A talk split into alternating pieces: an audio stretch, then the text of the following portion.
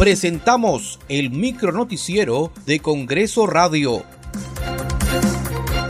¿Cómo están? Les saluda Danitza Palomino. Hoy es miércoles 22 de diciembre del 2021. Estas son las principales noticias del Parlamento Nacional.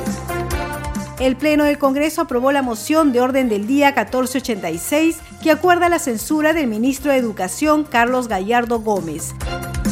De acuerdo con el artículo 132 de la Constitución y el artículo 86 del reglamento del Congreso, los ministros censurados deben renunciar. Además, el presidente de la República debe aceptar la dimisión dentro de las 72 horas siguientes. Han votado a favor 70 congresistas, en contra 38, 7 abstenciones. La moción de censura al ministro de Educación, señor Carlos Gallardo, ha sido aprobada. En consecuencia, se comunicará el presente acuerdo al señor presidente de la República.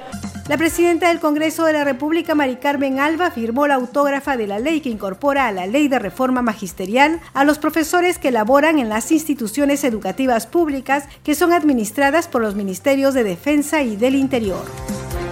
La autógrafa que firmamos hoy se convierte en una ley que tiene por objeto normar las relaciones entre el Estado y los profesores que prestan servicios en las instituciones y programas educativos públicos de educación básica y técnico-productiva y en las instancias del sistema educativo administrados por el Ministerio de Educación, Ministerio de Defensa y Ministerio del Interior.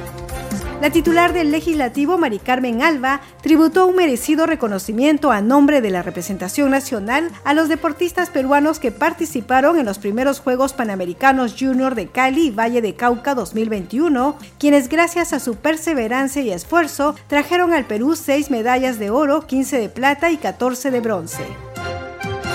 El congresista Héctor Ventura Ángel fue elegido presidente de la Comisión de Fiscalización y Contraloría para que culmine el periodo anual de sesiones 2021-2022.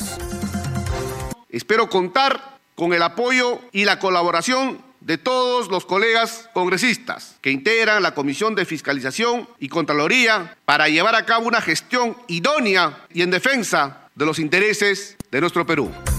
Muchas gracias por acompañarnos en esta edición. Nos reencontramos mañana a la misma hora. Hasta aquí el micro noticiero de Congreso Radio, una producción de la Oficina de Comunicaciones del Congreso de la República.